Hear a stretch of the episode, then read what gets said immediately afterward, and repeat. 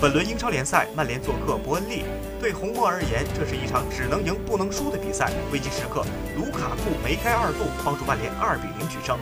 据统计，卢卡库的英超进球总数已经达到了一百零四个，追平了传奇球星魔兽德罗巴。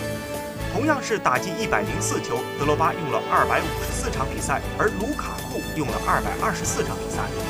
对卢卡库而言，这无疑是他职业生涯中一个里程碑的时刻。二零一七年夏天，他以七千万英镑转会到曼联。以他目前的状态和进球率来看，他的进球数必会超越德罗巴。但他在比赛中经常会犯一些低级错误，比如空门不进，比如迷之跑